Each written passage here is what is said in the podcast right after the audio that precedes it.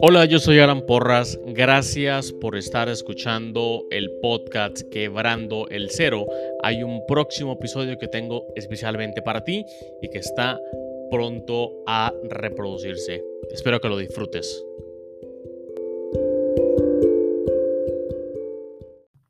Pero antes de que empiece el episodio, quiero contarte dos cosas. La primera es sobre Tendo, el cual es una herramienta en la nube que genera tiendas en línea para emprendedores o para comerciantes con el fin que puedan empezar a vender en Internet en minutos.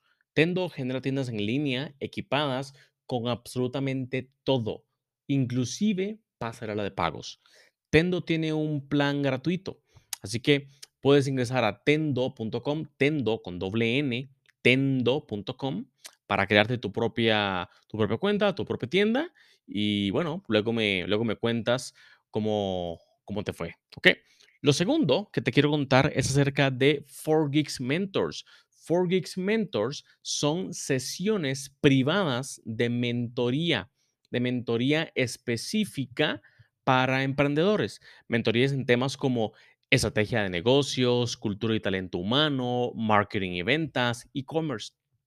Entonces, quiero decirte que puedes ingresar a 4geeks.io slash mentors, 4geeks.io slash mentors, y entonces das al botón de agendar llamada para que agendes una llamada en cualquiera de estos, de estos eh, categorías que te dije previamente. Si ingresas el código quebrando, obtienes un descuento de un 15% en la mentoría. Son, son mentorías privadas, mentorías que tardan aproximadamente una hora, hora y media eh, virtuales 100%. Entonces ahí te dejo esa herramienta para que la utilices como manera de, de destrabar algunas cosas que, que, están, que están bloqueando el crecimiento de tu, de tu negocio. ¿Ok? Ahora sí, viene el episodio.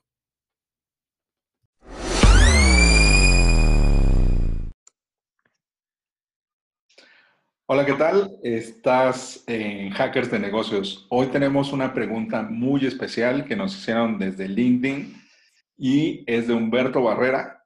Un saludo, eh, mi estimado amigo. Gracias por la pregunta. Y dice, bueno, que es una pregunta que le hicieron y que es interesante, o por lo menos a él lo parece. A nosotros también nos pareció muy interesante. Y dice, soy el más pequeño de los competidores, pero quiero venderle a clientes más grandes. ¿Cómo le hago? Mi nombre es Raimundo Díaz, soy consultor de crecimiento de negocios y estoy con Alan Porras. Hola Raimundo, hola a todos los que están viendo esto. Como dijo Raimundo, soy Alan Porras. Rápidamente, eh, dirijo una compañía que crea productos digitales en Estados Unidos y en Costa Rica y bueno, parte, parte de, esa, de esa experiencia lo que quiero compartir, compartir hoy con ustedes, porque justamente esa pregunta me hace recordar, me hace recordar un inicio eh, y casi que un presente. Así que vamos con todo. Excelente. Pero, ¿qué es Hackers? Hackers de negocios es una serie de hackathons de crecimiento de negocios en todas las ciudades posibles. Estás en Colombia, estás en Argentina, estás en Chile, estás en México, Panamá, Nicaragua, Costa Rica, Dominicana, en donde tú me digas, queremos hacer hackathons de crecimiento de negocios en tu ciudad. ¿Cómo lo vamos a hacer? Necesitamos tus preguntas para responderlas, para ofrecer valor y sobre todo para crear comunidad en donde todos nos apoyemos, que tengamos una retroalimentación real y que tengamos mayores elementos para tomar decisiones hoy mismo rápidamente y que ejecutemos rápido. De eso se trata esto. Alan, ahora sí, al tema. ¿Cómo le hacemos si soy el más pequeño, pero quiero venderle a más grandes? Ok, bueno, a ver. Primero, Vamos a, vamos a partir esto en diferentes, en diferentes secciones. La primera es en la parte mental, la parte psicológica. En Internet no hay nadie pequeño ni nadie grande. Todos están al mismo tamaño, ambos tienen la misma página web, ambos están en la misma plataforma, ambos pueden ser accedidos del mismo navegador, todos exactamente igual, ¿ok? de ahí en adelante, en cómo se hace el delivery, cómo es la operación y cómo es el tipo de cosas, puede que marquen un poco el tema del, del tamaño de una, de una compañía de la otra, pero es más mindset, es más pensamiento, es más actitud que otra cosa. Muy bien, entonces, quiero aclarar muy bien, muy bien eso. Dime. Porque no hay emprendedor pequeño. Exactamente, no hay emprendedor pequeño. A ver, siempre, siempre va a haber alguna, siempre va a haber alguna, alguna empresa, entre, entre comillas, grande que tenga algún competidor pequeño que le esté tocando los huevos. Siempre, siempre va a haber una. O sea, siempre va a tener, puta, ¿cómo hago para quitar estos manes de aquí? ¿Cómo, cómo, ¿Cómo hago para quitarle esta tajada del pastel? ¿Cómo hago lo otro? siempre va a haber alguien pequeño que le esté arruinando la fiesta, digamos, a una compañía grande. Así que, métete eso. Díganle, díganle, a Snapchat. sí, exactamente. Que, pegarle a Facebook es no cualquiera, ¿eh? No cualquiera. Exactamente. Y bueno, em, una vez que ya hemos superado la primera, la primera etapa, que es, que es psicológica, que es más de actitud, que es más de, de, ganas, eh, vamos a la parte táctica. Vamos a dirigir esta pregunta en la sección de business to business, porque supongo que la pregunta viene por ahí. Eh, así que, bueno, vamos a, vamos a, a partir de esto de esa forma. Y hay varias estrategias que puedes considerar o que puedes hacer para equipararse, digamos, en, tamaño, aunque un tamaño digital no existe, existe un tamaño operacional, tamaño de empleados, lo que sea, pero tu cliente cuando va a firmar contigo no tiene ni puta idea cuántos empleados tienes, o no le sirve para un carajo que tengas 200, 200 empleados o apenas 5, no sirve para un carajo. Así que, bueno, lo primero que te puedo decir es que al pensar que no eres pequeño, al pensar que eres una empresa grande, o al menos de mediano para arriba, al pensar eso, debes de comportarte como tal. Al comportarte como tal, deberías de dejar cosas de amateur, deberías de dejar de hacer cosas de amateur y empezar a hacer cosas más profesionales. ¿Qué carajos hacen los amateurs? A lo mejor lo que estás haciendo ahora a lo mejor lo que, lo que las compañías más pequeñitas están haciendo, salir con carteles pegados en la cabeza diciendo vendo, vendo, vendo, vendo, vendo, vendo, disparando a todo el mundo. ¿Estás haciendo eso? Es muy probable que sí. Estás, estás, em, no sé, estás eh, enfocando, enfocando mal la industria o estás enfocando mal el mensaje que estás, que estás tratando de, de distribuir? Es probable que sí. Entonces, si te pones en una, en una, en, una etapa, en, en, un punto en el que virtualmente eres igual a tus competidores, deberías de hacer lo que ellos hacen y más. ¿Qué me refiero? Que si tus competidores son muy fuertes en medios sociales, que si tus competidores son muy fuertes en, en especialización, por ejemplo, o son muy fuertes en tratar de distribuir un mensaje en diferentes tipos de canales o audiencias específicas, deberías de replicar eso. Sí. Deberías de, de, replicar eso. Y aquí voy a apuntar algo que dijiste fuera de cámaras y es el famoso marketing de cuentas. explícanos qué es marketing de cuentas el marketing vinculado a cuentas. Ah, déjame apuntar una cosa. de, lo que mencionas, Alan, es que es clarísimo. Para empezar a hacer, primero hay que parecer. Claro como el agua, ¿no? Es, es, una, cosa, es una cosa mental. Mira, yo, yo, tomo clases de boxeo y a mí el, el, entrenador, cuando hay alguna técnica alguna, o alguna táctica nueva por hacer, el entrenador me dice, mira, te voy a enseñar, yo lo voy a hacer primero, te voy a enseñar qué es lo que tienes que hacer para que tu cerebro lo vea primero. Cuando tu cerebro lo ve, cuando tus ojos lo ven y se lo pasan a tu cerebro, va a ser más fácil que tú lo puedas replicar. Exacto. ¿Eso qué quiere decir? Que estamos, eh, digamos, de alguna forma hackeando nuestro propio cerebro. Ajá. A eso me refiero. Sí, exactamente. Entonces, eh, con, estar hackeando lo que hace el más grande, ¿no? Entre comillas, empezamos. Y con respecto al marketing vinculado a cuentas, es una cosa que muy pocas empresas que se dedican al B2B lo aplican. ¿Qué quiere decir marketing vinculado a cuentas? Creas un ecosistema particular de tu prospecto, justamente eso, e identificas cada uno de los perfiles de tu, de, tu grupo de decisión de compra. Entonces, primera tarea, que es un grupo de compra. El que genera la influencia, que toma la decisión, que realiza el pago, que inicia la búsqueda, investiga cuál es el grupo de compra. Pueden ser perfiles, vendes directamente a gente de recursos humanos, investiga primero a esa persona. Vendes cosas operativas, fíjate en el encargado de almacén, en el COO, el director de operaciones, eh, investiga al director general, investiga a toda la estructura que va a tener una influencia en tu grupo de compra. Ahora sí, dedícate a desarrollar recursos que aporten valor, por supuesto, y recordemos, el valor puede ser intrínseco o utilitario.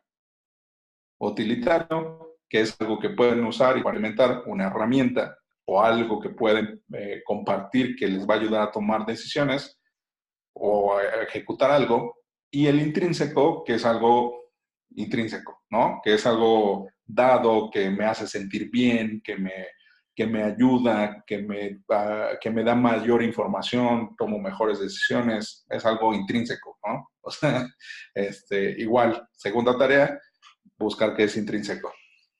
Ya que tengamos todo este conjunto de personas y empatemos estos recursos con este grupo de compra, generamos un micro universo que tenemos que satisfacer con sus deseos y necesidades. ¿Qué vendes? No lo sé. Primero, tener bien claro qué es lo que vendes, cuál es tu propuesta única de ventas, tu propuesta única de valor. Y entonces ajustar ese micromercado con, el, con la solución que tú estás brindando. ¿Cómo nos acercamos? Y eso es lo que me encanta del marketing vinculado a cuentas. La estrategia que a mí más me gusta y que más resultados me ha dado, podcast. ¿Quién toma la decisión de compra? El director de operaciones crea un podcast en donde entrevistes personas que, se, que, que estén situados en este puesto. ¿Qué les vas a preguntar? Pues lo que a nosotros nos gusta que nos pregunten. ¿O de qué temas que nos gusta que nos pregunten? De nosotros mismos. A todos nos encanta hablar de nosotros. Así no necesitas ni hacer llamadas en frío. Bueno, la primera, que es justo lo que estamos platicando. ¿A ti qué te gustaría? ¿Que te hablen para venderte algo o que te hablen para ser la estrella de un show en donde se va a hablar acerca de ti? La decisión es muy fácil. Así que iniciamos una conversación, recolectamos todos estos, datos, generamos recursos y, ahora sí, pasamos al siguiente punto que es eh, eh, eh, la consecuencia y el enfoque en donde tenemos que, tener pues el esfuerzo, que es la venta. Iniciamos ya un proceso, sobre todo de venta consultiva, recolectar la mayor información disponible y hacer una propuesta basada en valor no en precio. ¿Qué diferencia tiene esta? Que si tú estás atacando un microuniverso, realmente sabes qué es lo que les duele. Y uno decide, cuando tiene dolor, decide mejor, más urgente y paga lo que uno desee. Porque eso es como lo que pasa en el hospital. Te vas a poner a regatear, te vas a poner a decirle, no hay descuento. O sea, tú quieres que te quite la enfermedad o el dolor, o sea, es que, ¿qué me importa si, si me dan un 5% de descuento? O sea, lo que quiero es que se me vaya esto, ¿no? hay más. ¿Qué, qué otra cosa? Que esta es mi estrategia favorita en B2B. Pero ¿qué más podemos hacer, Alan? Mira, nosotros aquí en, en, en 4Geeks, que estamos también en B2B, que hacemos parte de lo que, de lo que comentas, eh, Raimundo, que por cierto, algún tiempo nos estuviste ayudando mucho en esa, en esa área. Eh, estamos, estamos, a ver, antes de salir nosotros a buscar un prospecto o buscar un nicho de prospectos para vender, casi, no, siempre, siempre lo que hacemos es los llamamos o los, como, tú dices, los llamamos o, los o les escribimos un email. Em, luego te puedo explicar cómo conseguir el email de alguien que no conoces y que no tienes relación con él, ni amigos, ni LinkedIn, ni nada. Te puedo dar algunas estrategias de cómo hacerlo. Pero bueno, en esa primera llamada o en ese primer email, eh, comparto recursos, y son recursos que estamos creando nosotros mismos, recursos como webinars, recursos como podcasts, ya sean, ya, sean podcasts o webinars o contenido que estemos generando nosotros mismos, que si lo haces tú sería genial, porque además de ayudar a tu marca de empresa, también ayuda a la expansión orgánica a través del, del SEO, que es muy importante también. Pero si no tienes un músculo para poder generar ese contenido, no pasa nada. Váyate a, las, a, la, a, las, a, la, a, los, a los puntos más fáciles o a los más sencillos, que es una lista de correo. Mantén una comunidad virtual. Mantén una comunidad virtual y muestra el valor que puedes ofrecer. Si a lo que te dedicas es a crear, no sé, aplicaciones móviles para la industria farmacéutica o para la industria médica o para la industria de servicios, tienes que hacerte el mejor en eso. Tienes que hacer, tienes que parecer el mejor en eso. Tienes que parecer el mejor en eso, ¿ok? Y para parecer el mejor en eso, tienes que estar en la mente de tus prospectos. Para estar en la mente de tus prospectos, tienes que ser un incansable. Y para ser un incansable, tienes que ser un, un jodido loco que esté día y noche buscando la forma de o de crear contenido o de compartir contenido valioso a alguien más. Tienes que volverte, entre comillas, una, una rata de laboratorio para estar buscando, una rata de biblioteca, perdón, para estar buscando todas las cosas interesantes que a tu audiencia le puede interesar y compartírselas, ¿ok? Nosotros hemos cerrado algunas ventas eh, medianas, medianas grandes así. Y es un proceso lento, no vas a cerrar en, la primer, en el primer contacto. Lo interesante de eso es que todo es por confianza. Tu cliente no te va a comprar porque seas el más bueno, ni porque el más barato, ni el más caro, sino, sino te va a comprar porque confía en ti. Ojo, si alguien no confía en ti, ¿qué carajos puedes hacer para venderle? No puedes hacer nada. Estás frito, estás jodido. Estás jodido. Entonces, busca la forma de cómo ir identificando esa confianza.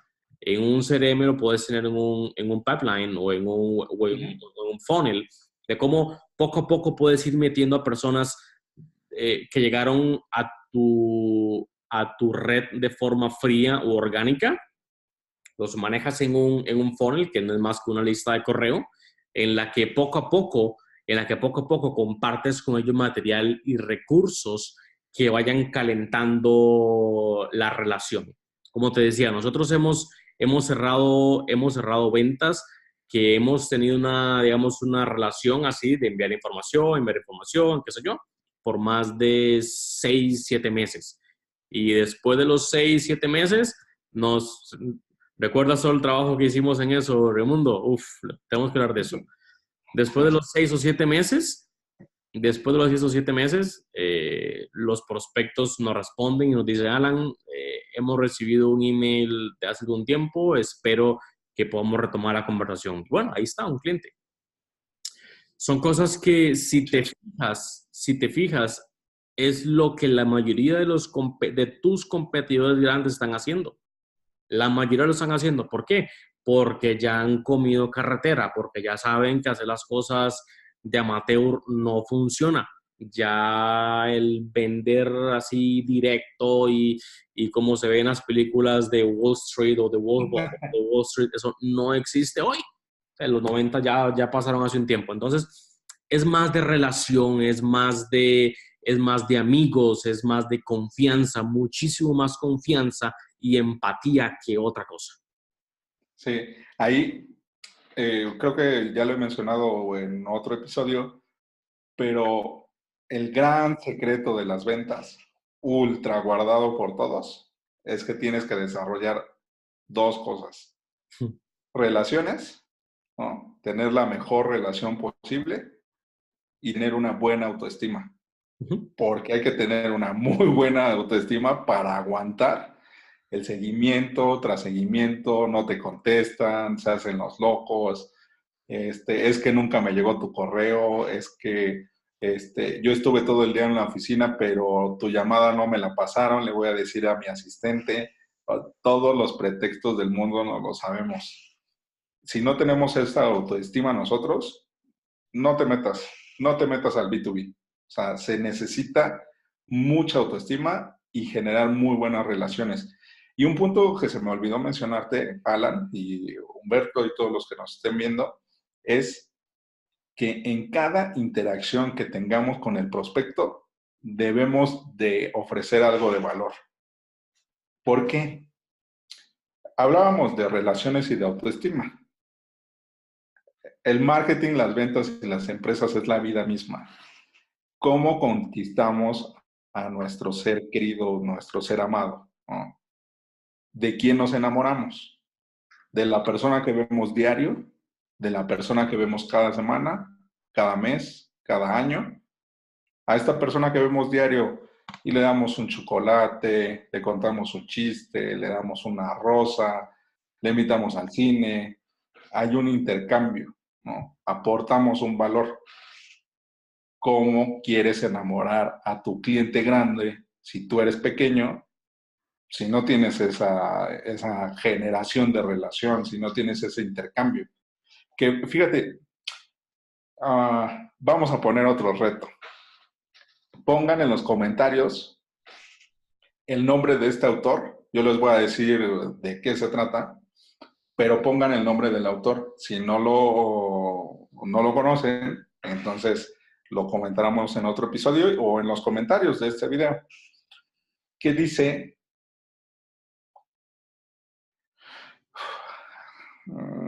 ok.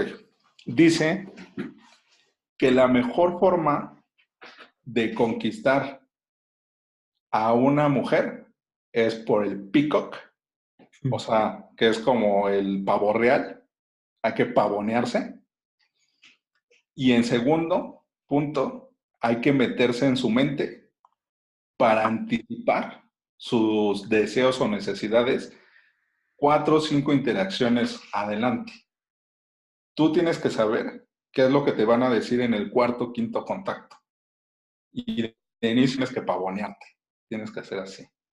O sea, te pones los lentes raros, te pones el saco, te pones, no sé, o simplemente con el recurso de valor que vas a, a llevar en cada uno de ellos. Si no sabes el autor, si lo sabes, ponlo. Si no lo sabes, lo vas a conocer. Te recomiendo el libro, Uf, es buenísimo para ventas, de lo mejor y no es de ventas, es lo más curioso. ¿Cómo ves, Alan? Me parece, me parece interesante. Ya quiero ver cuáles son los comentarios que van a, que van a poner ahí. Em, yo quería, a ver, hay, a, lo mejor, a lo mejor mucha gente de la que está viendo esto está en, está en la industria B2B. Eh, sí. Y están teniendo problemas. Y es una de las industrias más duras que hay. Por los temas que ya comentamos, ¿no? Eh, la competencia durísima, qué sé yo. ¿Cuáles son, cuando logras contactar a un prospecto y ese prospecto está a punto de convertirse en un cliente, pero no lo cierras porque no sabes manejar objeciones a lo mejor, escribe acá abajo cuáles son las cinco objeciones más comunes que ha recibido. Sí. Escribe las cinco objeciones. Y nosotros vamos a tomar las mejores cinco objeciones y las vamos a reproducir en un, eh, vamos a resolver en un, en un episodio eh, nuevo. Eh, nosotros hemos, bueno, yo he recibido muchísimas objeciones, desde hola, ¿qué tal? hasta que me cortan el teléfono, eso es una objeción, que, uf, ahí tengo que ir al psicólogo y todo para poder, para poder recuperarme, pero escribe las cinco objeciones, las cinco objeciones que ha recibido vendiendo a otras empresas, ¿ok? Vamos a responderte cómo responder a esas objeciones, cómo responder cuando te dicen, es que tu precio es muy alto. Hmm, ¿Qué decir a eso? Te voy a responder. Sí, excelente. Entonces, tenemos dos tareas, comunidad. El libro, el autor de quien les mencioné y las cinco objeciones, ¿mencionaste, Alan? Sí, cinco. Cinco principales. Y está buenísimo, buenísimo. Alan, creo que respondimos ampliamente la pregunta. Sin duda podemos ampliarlo mucho más, pero justo de eso se trata, que comentemos entre todos cómo, siendo pequeños, podemos obtener, conseguir, competir por esos clientes grandes. ¿Cómo, cómo nos podemos volver Jonás y conquistar esas ballenas? Hackers de negocios, de eso se trata. Pongan sus dudas, comentarios y nos dedicamos a hackear negocios, a crecimiento y queremos conocerte. Pon tus comentarios y nos vemos en la siguiente emisión. Gracias por estar viendo esto, gracias por las preguntas que están enviando. Em, donde sea que estés viendo este video, ahí abajito, déjanos su pregunta. Nosotros vamos a hacer lo posible y lo imposible también por responder esa pregunta que nos, que nos haces. Em, gracias nuevamente y hasta la próxima ocasión. Gracias, chao.